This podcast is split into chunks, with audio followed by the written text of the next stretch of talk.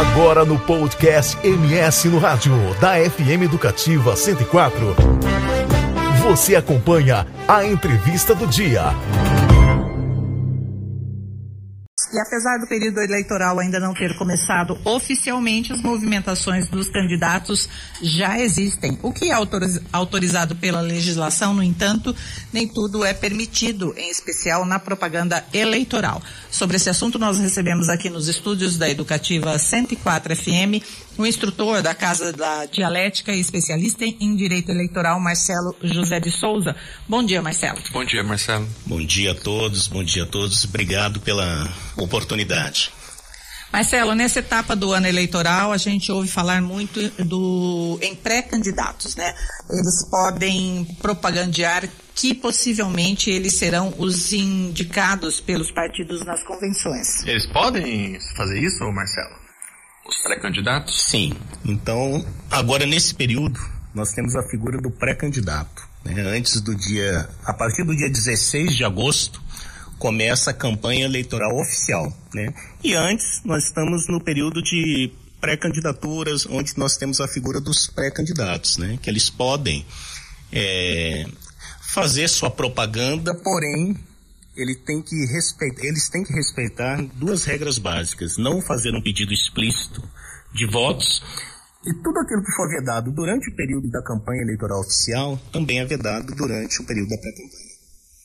A principal vedação para agora é esse não pode pedir voto.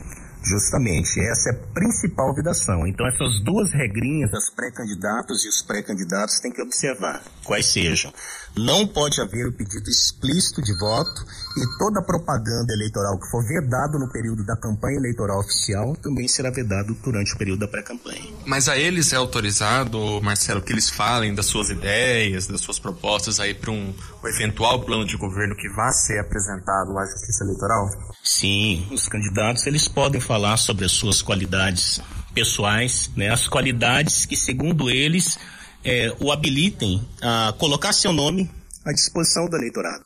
Né? Então eles podem é, fazer, é, divulgar seus planos políticos, planos de governo, suas ideias, enfim, há amplas possibilidades para os pré-candidatos. Agora, Marcelo, as reuniões podem acontecer já? Alguém é, pode ir a essas reuniões, por exemplo, pessoas que, que atualmente têm mandato, tem algum problema? Sim, podem participar de reuniões, não há problema nenhum. E eu reitero aquelas duas regrinhas, né? O que, que não pode haver nas reuniões? Apenas o pedido explícito de voto, né? E uma propaganda que seja vedada durante o período da campanha oficial. Mas as reuniões Sim, pode participar de reuniões, tanto é, de forma virtual, de forma presencial, né, os, os pré-candidatos são liberados. Mas não é uma, uma, uma linha tênue aí, é, ele não pode o quê? É, é, explicitamente, eu quero o seu voto, vote em alguma coisa assim, porque as reuniões para isso acontecem, né? Justamente, porque a ideia das reuniões é, é para que o candidato exponha suas ideias e fale de suas qualidades pessoais, né? Que o habilitem a colocar seu nome à disposição do eleitorado, mas como você disse, é uma linha tênue.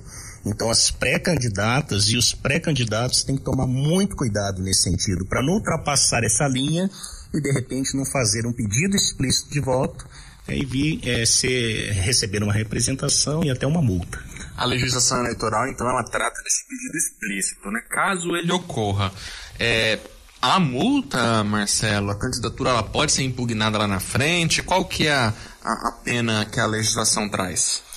A pena é por esse pedido explícito de voto nesse momento da pré-campanha, eu diria que de maneira geral é apenas a multa.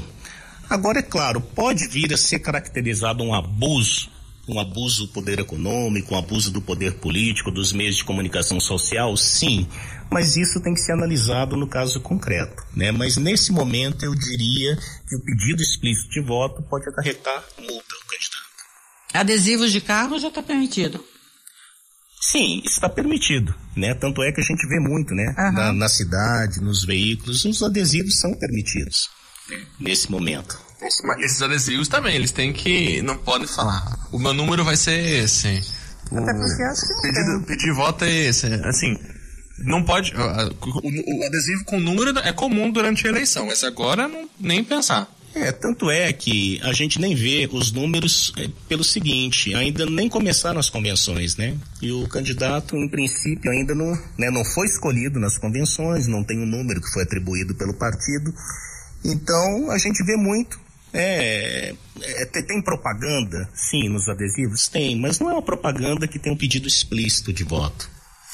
Agora você falou a partir do dia, é, a, o que não pode, agora é o que não vai poder a partir do dia 16 de agosto, né? Você Isso. falou. E o que assim, para o público ter um conhecimento, o, o que, que não é permitido mesmo? Em hipótese alguma, algumas principais situações, Isso. Você diz para os eleitores, para os candidatos? Para os candidatos. Para os candidatos. Certo. Bom, o que, que os candidatos não podem nesse momento? É, é porque, assim, como eu falei, de forma geral, é, há inúmeras possibilidades para o candidato fazer suas propagandas, mas que ele não pode, vamos dizer assim, nesse período tanto de pré-campanha quanto até da campanha eleitoral. O candidato, o pré-candidato, é, ele não pode, é, ele não pode atacar, ele não pode agredir outros candidatos, partidos, coligações, federações, ele não pode fazer propaganda negativa, ele não pode espalhar a desinformação. Ele não pode se utilizar do anonimato né, para fazer propaganda, ele não pode fazer uma propaganda eleitoral atribuindo essa propaganda eleitoral a um terceiro. Então, de maneira geral, seria isso. É bem complicado assim, nesses tempos de redes sociais, né, Marcelo? Porque acho que já deu, acho não, deu vários problemas nas eleições passadas, né? Nessa questão de é, existir é essa propaganda, mas o, o candidato acaba saindo né, da, dessa situação, alegando que foi feito por outras pessoas. Né, que você até falou aí na questão do anonimato, se, se utilizar de outras pessoas para fazer uma, uma, uma propaganda mais agressiva, por assim dizer, né? Sim, verdade. E também uma previsão na legislação no seguinte sentido, né? O terceiro não pode fazer esse tipo de propaganda que eu disse, né? ou o próprio candidato. Ele não pode fazer, mas também esse candidato, ele não pode se beneficiar de uma propaganda eleitoral irregular. Por exemplo, ele não pode contratar né, uma pessoa para fazer propaganda no sentido de agredir né, outros candidatos, partidos, coligações. Ele não pode utilizar de terceiros para fazer isso. Se ele se utilizar e dentro de um processo que normalmente é uma representação ficar configurado, caracterizado que ele foi beneficiário dessa propaganda irregular, o terceiro que fez a propaganda pode ser multado e inclusive o candidato que foi beneficiado com a propaganda.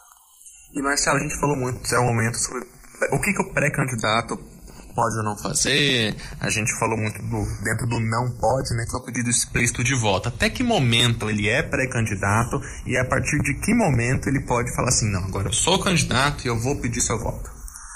A propaganda eleitoral oficial, ela começa a partir do dia 16 de agosto. Então, a partir do dia 16 de agosto, aquele pré-candidato que foi escolhido em convenções partidárias para representar o seu partido, a partir do dia 16 de agosto ele pode fazer o pedido explícito de voto.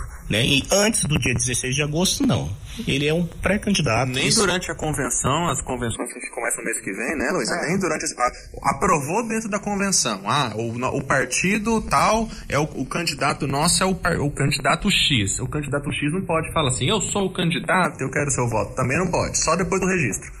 Justamente, não pode. Né? Primeiro, né, da posse escolhidas as convenções, ele vai registrar o seu, é, o seu pedido de candidatura junto à Justiça Eleitoral e a partir do dia 16, sim, aí sim ele vai poder fazer. Uma coisa interessante que, nós, que eu posso falar é que nós temos é, a propaganda política, que é gênero. E dentro das suas espécies da propaganda política, nós temos a propaganda partidária, a propaganda intrapartidária a propaganda eleitoral.